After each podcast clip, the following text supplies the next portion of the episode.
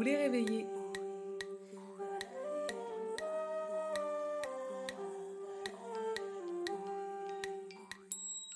On se retrouve aujourd'hui pour un nouvel épisode de Spiritualité du quotidien. Et aujourd'hui j'avais envie de vous parler de méditation. Alors c'est un sujet hyper mainstream, sauf que franchement, c'est impossible de ne pas vous parler de méditation quand on parle notamment de spiritualité.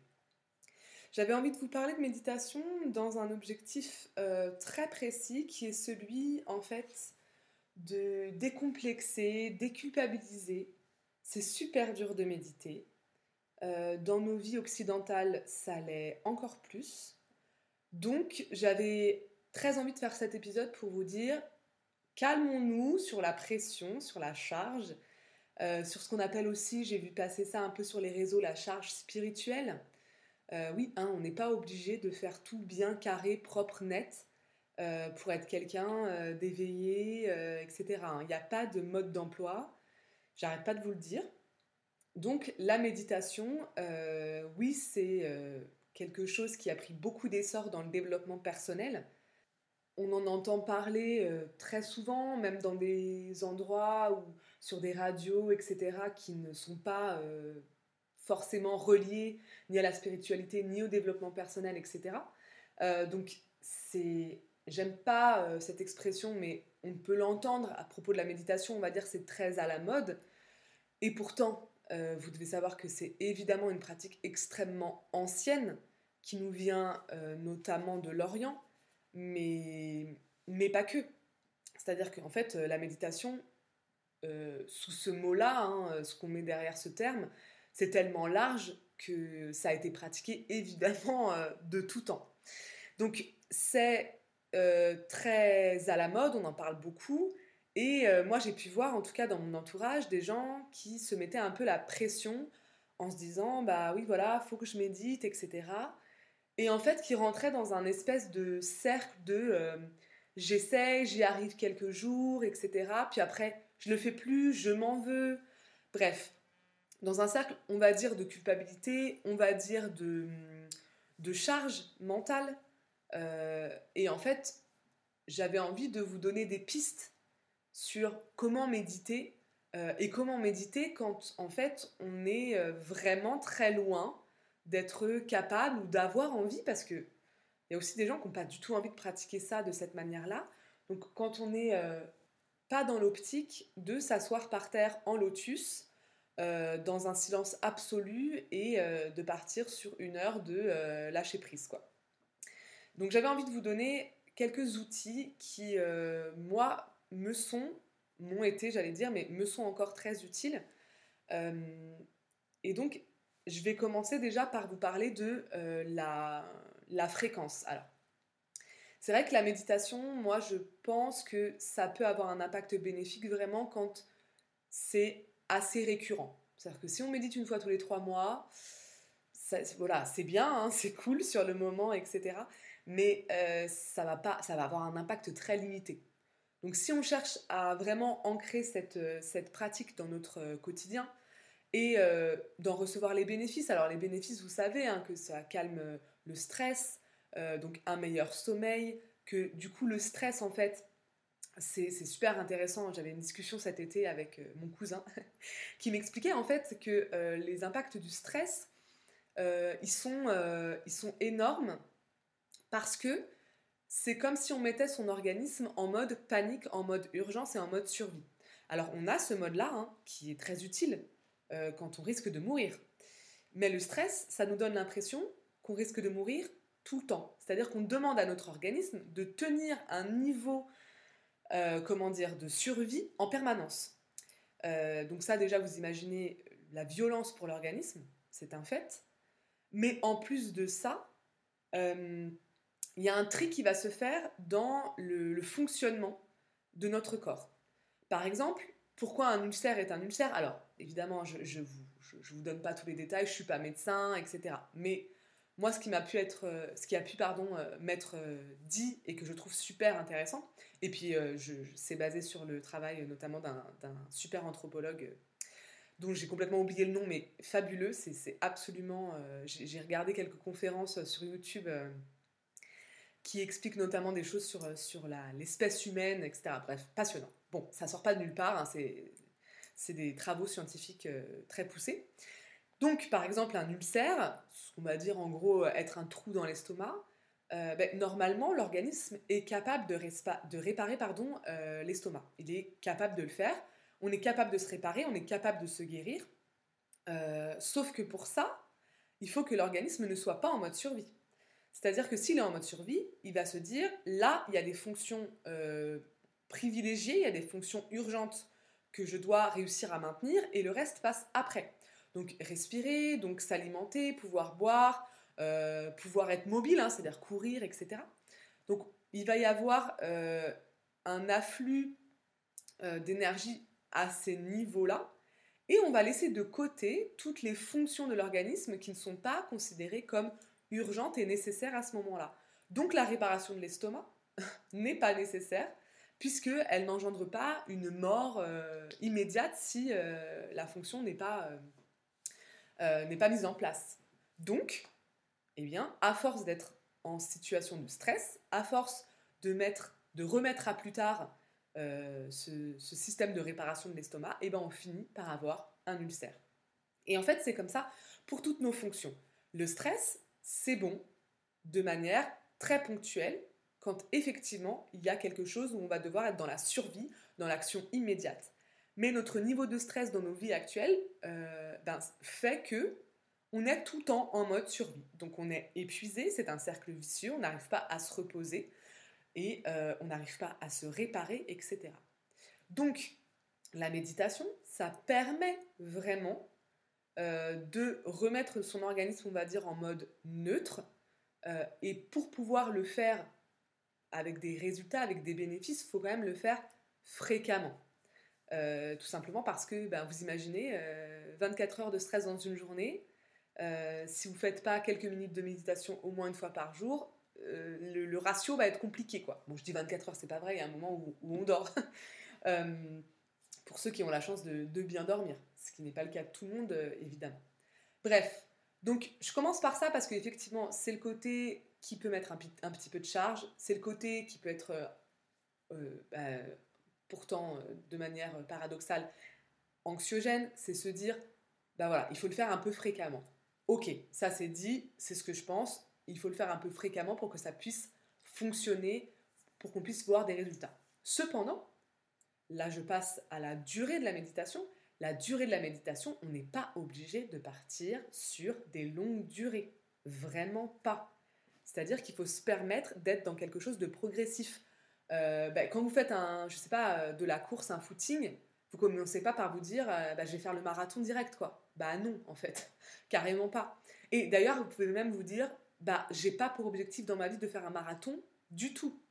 Donc j'aime courir, mais je ne serai pas marathonienne ou marathonien, c'est pas grave. Et ben c'est pareil pour la méditation. Vous pouvez vous dire, bah, ça va être progressif, et vous pouvez même vous dire, bah en fait, moi je vais rester à cette durée-là, et je vais pas me mettre pour objectif d'aller plus loin parce que ça me stresse, parce que j'y arrive pas, parce que du coup je vais abandonner, etc. Donc vraiment, ça peut commencer par quelques minutes, quelques minutes de méditation euh, et si vous avez envie, si vous vous laissez aller, ça peut être plus, etc. Vous n'êtes pas obligé aussi de, enfin, vous n'êtes pas obligé non plus, pardon, de faire euh, à chaque fois le même temps. C'est-à-dire qu'il y a des jours où euh, vous n'aurez pas le temps, vous ne vous sentirez pas capable de faire plus de 5 minutes. Et puis il y a des jours où vous serez bien et vous partirez, je ne sais pas, sur 20 minutes, pourquoi pas. Donc, après la fréquence, il y a vraiment cette idée de se, de se relâcher, de d'être tranquille sur la durée. Euh, moi, je pense qu'il n'y a pas besoin d'être sur une durée énorme pour pouvoir ressentir vraiment des effets. Parce que je pense qu'en fait, c'est une démarche qui est bénéfique. C'est de se dire, à ce moment-là dans ma journée, je ne prévois rien, si ce n'est prendre un temps de respiration. Ok? Ça, déjà, d'avoir ce moment-là de prévu dans votre journée, ce moment-là, vous allez pouvoir, vous savez que vous allez pouvoir respirer, c'est déjà euh, énorme. Et tout au long de la journée, en fait, c'est une espèce de refuge mental euh, où, vous allez vous dire, bah ok, je sais qu'à ce moment-là, à cette heure-là, je ferai tout pour pouvoir respirer, me poser, etc. Maintenant, les formes de méditation. Alors, c'est pareil. L'idée selon laquelle euh, on va devoir méditer en s'asseyant par terre, en lotus, en ne pensant à rien, ça, pour moi en tout cas, c'est erroné.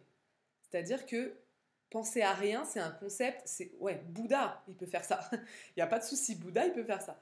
Euh, nous, on n'est pas Bouddha, en plus, on n'est pas aidé euh, par le nombre de stimuli incroyables, le téléphone, l'ordi, la télé, la lumière, la rue. Je vous dis ça parce que depuis que je suis rentrée de vacances, j'ai l'impression que ma rue, c'est je ne sais pas comment vous dire, mais il y a du bruit tout le temps, puis des gens vont mal. Hein. J'entends des gens crier, j'entends des gens pleurer, je me dis, mais qu'est-ce qui se passe dans cette rue? Bref, vous avez des stimuli euh, extérieurs en, en, permanence, en fait. Donc, on n'est pas aidé. Donc, non, c'est clair et net que penser à rien, si c'est ça votre objectif, vous allez être bah, constamment en échec, quoi.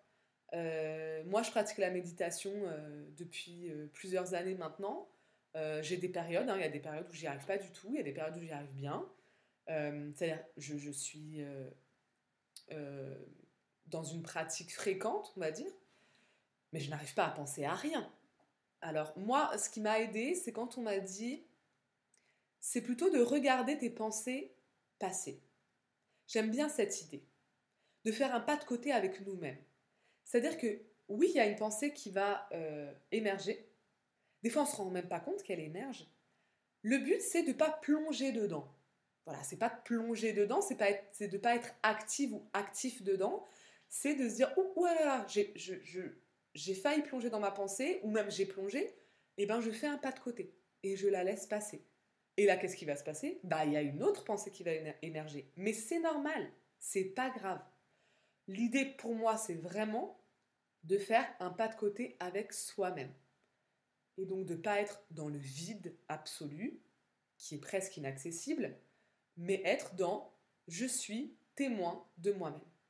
Voilà, je me regarde et du coup je mets de l'espace. Je mets de l'espace avec la pensée qui arrive, je l'observe de loin et je suis plus tranquille et je suis OK avec ça. Ça, c'est une première chose. Ensuite, sur les façons, même corporelles, de pratiquer la méditation, euh, franchement, moi je pense que ça peut se faire à peu près n'importe comment.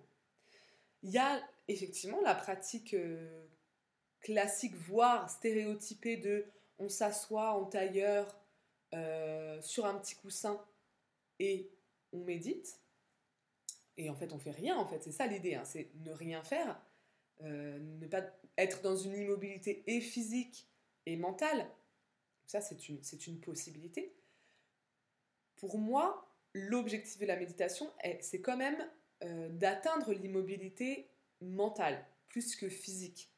Je dis ça parce qu'en fait, sinon, euh, on regarde une série, on est hypnotisé, bah là, on est dans euh, clairement une immobilité physique.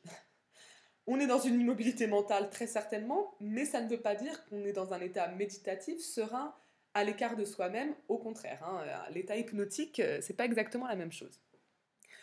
Pourquoi je, mets l'accent sur le fait que pour moi l'important c'est de trouver l'immobilité mentale? Parce qu'en fait je pense profondément qu'on peut faire une méditation en mouvement. Si euh, l'immobilité physique vous met mal à l'aise, si vous êtes, euh, voilà, moi je connais des gens, euh, ils n'arrivent pas à s'asseoir en tailleur, leur corps leur permet pas, il n'y a pas cette souplesse là, ça leur fait mal, c'est désagréable, c'est pas le but. Hein. Le but c'est vraiment d'être dans quelque chose d'agréable, dans quelque chose qui vous fait du bien, si c'est faire pour faire, c'est comme d'hab, ça sert à rien. Donc, oui, vous pouvez le faire assis, mais vous pouvez le faire en marchant, vous pouvez le faire en faisant votre séance de pilates, vous pouvez le faire évidemment en faisant, votre séance de yin yoga, euh, yin yoga ou yoga normal, mais bon, quand vous êtes en, grosse activité, euh, euh, c'est un peu plus difficile d'être dans la méditation parce que de toute façon, vous êtes centré sur ce que vous êtes en train de faire. Alors que tenir des postures pendant longtemps, ça vous permet de vous recentrer, d'être vraiment dans un alignement intérieur. Vous pouvez le faire, je pense, profondément en allant marcher dehors, en faisant une randonnée. Pour moi, c'est très méditatif hein, d'être dans la nature. Euh, et je pense aussi que on peut méditer en lisant. Alors, je m'explique. Euh, on n'est évidemment pas dans, une, euh, dans un mental qui est inerte, on va dire, parce qu'on est dans la projection de l'histoire, etc., ou peu importe ce que vous lisez, de l'essai, du documentaire, etc. Par contre, je pense que, en tout cas moi c'est ce que j'observe quand je lis longtemps, ça régule ma respiration, je suis dans une posture qui est agréable pour mon corps, euh, et je suis dans un calme intérieur. Je me sens vraiment alignée. Donc je pense très honnêtement que il peut y avoir, on peut trouver des états méditatifs dans la lecture. Évidemment en faisant son potager, évidemment en faisant des activités manuelles. Je sais pas, vous, vous peignez, vous, vous créez des petits objets, vous créez des bijoux. Je pense que ça, ça peut vraiment mener à des états euh, méditatifs. Si vous avez écouté euh, l'entretien avec euh, Sophie dans un des podcasts précédents là, de cet été, elle dit, elle par exemple, quand elle fait ça, ça la fait partir, c'est son expression. Et bien pour moi, c'est ça en fait. L'état méditatif, c'est quand on se sent un peu partir. C'est vraiment quand on se sent un peu déconnecté, je vais utiliser un mot qui n'existe pas, mais un peu dédensifié. on n'est plus dans sa lourdeur habituelle, on n'est plus dans sa densité habituelle, et on va pouvoir du coup bah, s'élever un peu au-dessus de soi-même. C'est vraiment comme ça que que je vois la méditation, que je ressens la méditation. Ça peut, donc toutes les activités manuelles, ça peut évidemment être dans le chant, bien sûr, dans la danse, évidemment, je ferai des épisodes euh, particuliers sur le chant et la danse, parce que pour moi, c'est des pratiques spirituelles super fortes. Ça peut être dans le bain, bien sûr, euh, je vous en ai déjà parlé, hein, le rapport à l'eau, euh, à part le rapport écologique évidemment, mais euh, le rapport à l'eau, à être connecté à un élément comme ça, donc ça peut être dans le bain, dans un lac, dans la mer, ça peut vous aider à méditer. voilà, il, y a vraiment beaucoup d'activités pour moi qui laissent la possibilité d'être dans un état méditatif. Après, évidemment, ça ne veut pas dire qu'à chaque fois qu'on fait ces activités-là, on est en train de méditer, pas du tout. Déjà, je pense qu'il y a une intention de dire là, j'ai envie d'être aligné, là, j'ai envie d'être centré, là, j'ai envie d'être calme à l'intérieur. Et là, vous allez pouvoir rentrer dans quelque chose de méditatif. Bien sûr, euh, moi, j'ai ma mère qui fait de la couture.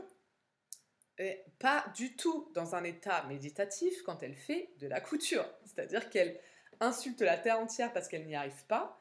C'est pas méditatif. Mais je suis persuadée qu'il y a des gens qui font de la couture dans un état méditatif. Ça, c'est sûr.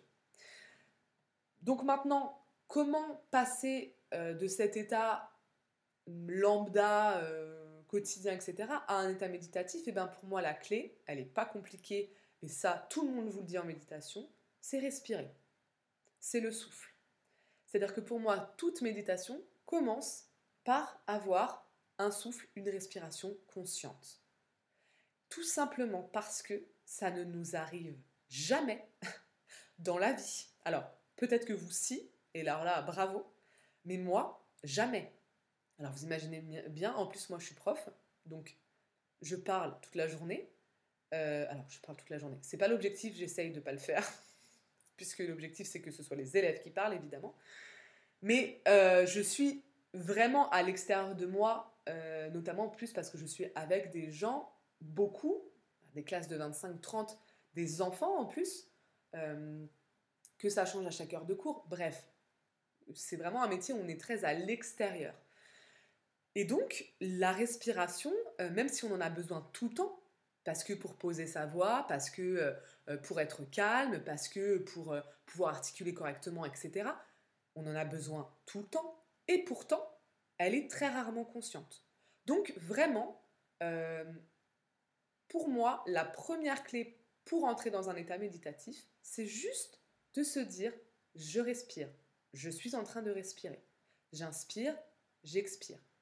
Après, il y a plein de manières de respirer, ça, euh, vous trouverez la vôtre. Ça peut être euh, vraiment euh, des, longues inspirations, expirations. Ça peut être, moi j'aime bien, surtout quand j'ai des moments d'angoisse, faire des petites apnées, c'est-à-dire j'inspire, je retiens un peu, j'expire ça me permet d'avoir des espèces de moments de suspension, de points d'orgue. Euh, hop, et consciemment, je décide de relâcher ma respiration. Parce que la respiration, comme c'est une fonction vitale, euh, elle est heureusement euh, naturelle et inconsciente. Parce que sinon, on serait tous morts. Mais là, de se la réapproprier en disant il y a un moment où je la bloque volontairement et ensuite je la relâche volontairement, là, elle, est, elle devient vraiment consciente. alors quand je dis un petit moment, c'est deux secondes. Hein, voilà, ne, faites pas deux minutes d'apnée à chaque fois, hein, parce que ça va pas le faire. Euh, pareil, attention à une respiration qui serait vraiment très profonde très longtemps. Vous allez vous suroxygéner et vous allez avoir des petits fourmillements dans les extrémités. Bah, c'est pas grave, mais ne paniquez pas. Il euh, y a plein de gens qui vous expliqueront très bien ça si vous recherchez un peu euh, sur Internet, notamment les professeurs de yoga hein, qui, sont très doués en matière de respiration, parce que c'est aussi la base du yoga. Donc voilà, vraiment, je vous invite juste, si vous n'avez euh, pas envie de méditer plus que ça, euh, vous savez pas comment faire, ça vous stresse, etc., vous vous mettez dans la position qui vous va, ça peut être allongé, debout, je vous ai dit, en marchant, euh, en lotus si vous aimez, etc.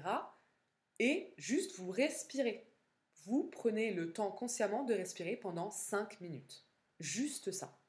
Voilà, ça c'est la méditation j'allais dire de base, mais ça peut paraître un peu péjoratif, mais non, c'est la méditation essentielle. Voilà, 5 minutes, respiration. Et là, en fait, vous vous êtes juste créé un temps de pause. Euh, en plus, le fait de vous dire que vous vous concentrez sur votre respiration, bah, ça ne vous fait pas tomber dans le vide. Parce que le vide, ça fait peur aussi. Euh, bah, très souvent, on remplit, on remplit.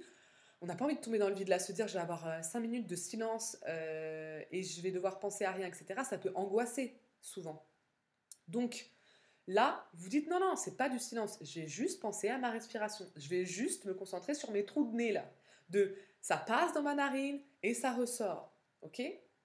Ça, c'est euh, super. Et vous allez voir, rien que ça, en fait, ça fait vraiment du bien. Et c'est même pas très facile à tenir non plus parce qu'évidemment que vous allez être sous vos pensées qui vont arriver, vous allez oublier après de penser à votre respiration, allez dire ah il faut que j'y repense, mais c'est normal. Franchement, la méditation, ce sont des allers-retours. Ok Il n'y a pas de panique à avoir. Des allers-retours. Vous allez oublier votre respiration, vous allez y penser de nouveau, vous allez l'oublier à nouveau. C'est pas grave. Ok? C'est juste l'idée de mettre en conscience ce que vous êtes en train de faire. Ça, c'est le premier conseil pour entrer euh, dans votre méditation euh, sans vous prendre la tête. L'autre conseil, c'est de travailler votre ancrage. Alors ça aussi, on en parle beaucoup, l'ancrage, l'ancrage, qu'est-ce que c'est?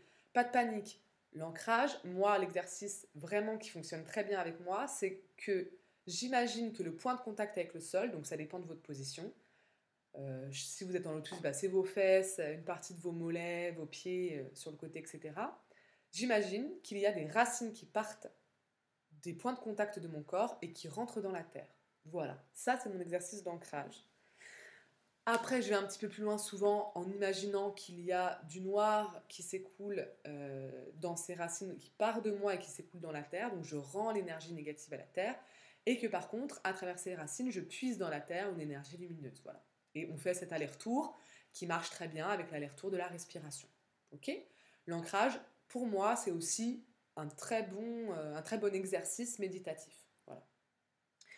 Euh, après, pareil aussi, très très simple, euh, c'est de prendre conscience petit à petit de chaque euh, partie de son corps. C'est-à-dire que vous allez vous faire comme un scanner.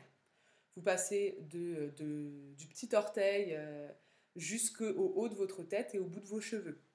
Donc doucement, vous allez juste vous dire, ok, comment je me sens au niveau de cette partie du corps? Ok, les talons, est-ce que j'ai mal? Est-ce que ça touche le, sol, pardon voilà, et vous remontez, hein, le dos, est-ce que j'ai des petites tensions N'hésitez pas à vous étirer aussi. On n'est pas obligé d'être dans une immobilité totale.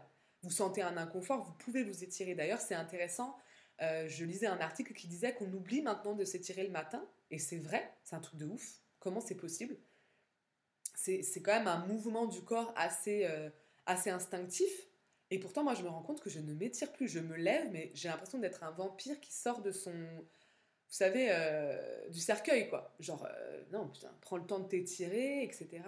Et en fait, ça fait, vachement bien, ça permet euh, de remettre en place toute la circulation, de, débloquer ce qui a été un peu ankylosé dans la nuit. Bref, si vous sentez ça, si vous faites votre méditation le matin, par exemple, bah, étirez-vous, hein, c'est pas grave, hein, vous perdez pas des points parce que vous avez bougé un orteil et que vous n'êtes pas absolument immobile.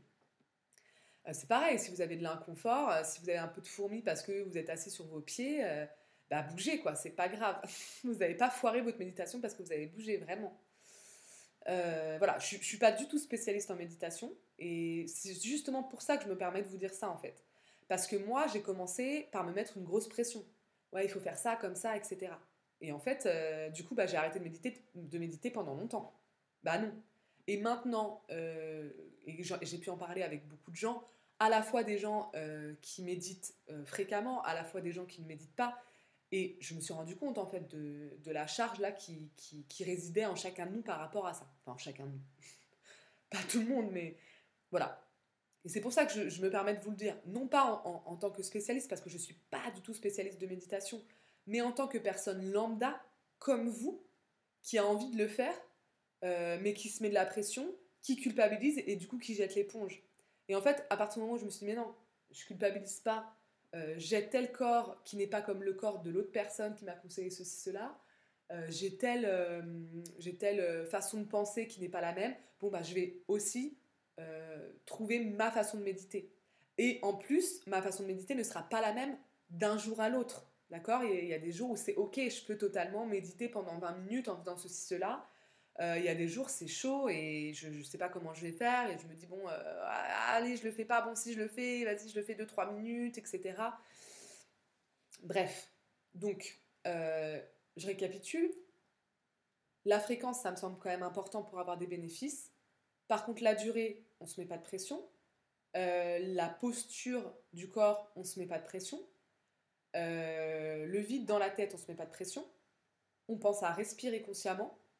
On pense à s'ancrer.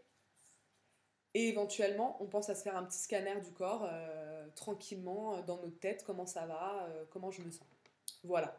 Et en plus d'avoir des, je trouve, des petits exercices comme ça qui sont proposés, ça permet encore une fois de ne pas être fixé sur je dois pas penser, je dois pas penser. Et évidemment, on n'y arrive jamais. Et en même temps, ça nous permet en, réalité de pas penser. Parce qu'on va penser à notre scanner, on va penser à notre bout du pied là, et on va pas penser à je sais pas quoi euh, dans notre vie. Voilà. Bah, je crois que je vous ai dit tout ce que j'avais à vous dire par rapport à la méditation. Euh, j'espère que ça vous a plu. N'hésitez pas à réagir en mettant des commentaires sur le Patreon, des petits cœurs. Euh, et puis en allant sur les plateformes de podcast, mettre des petites étoiles, ça permet de référencer un peu mieux. Et puis évidemment sur la page Instagram, Rêve éveillez-vous, des petits euh, commentaires, des likes, vous abonner ou me m'envoyer un petit message. J'adore quand vous faites ça, c'est vraiment un cadeau. Quand vous me dites un peu ce que vous avez vécu pendant, pendant l'épisode, ce à quoi vous avez pensé, quand vous donnez des conseils et tout, c'est génial. Euh, et je vous dis à très bientôt dans un prochain épisode du podcast Rêve, éveil.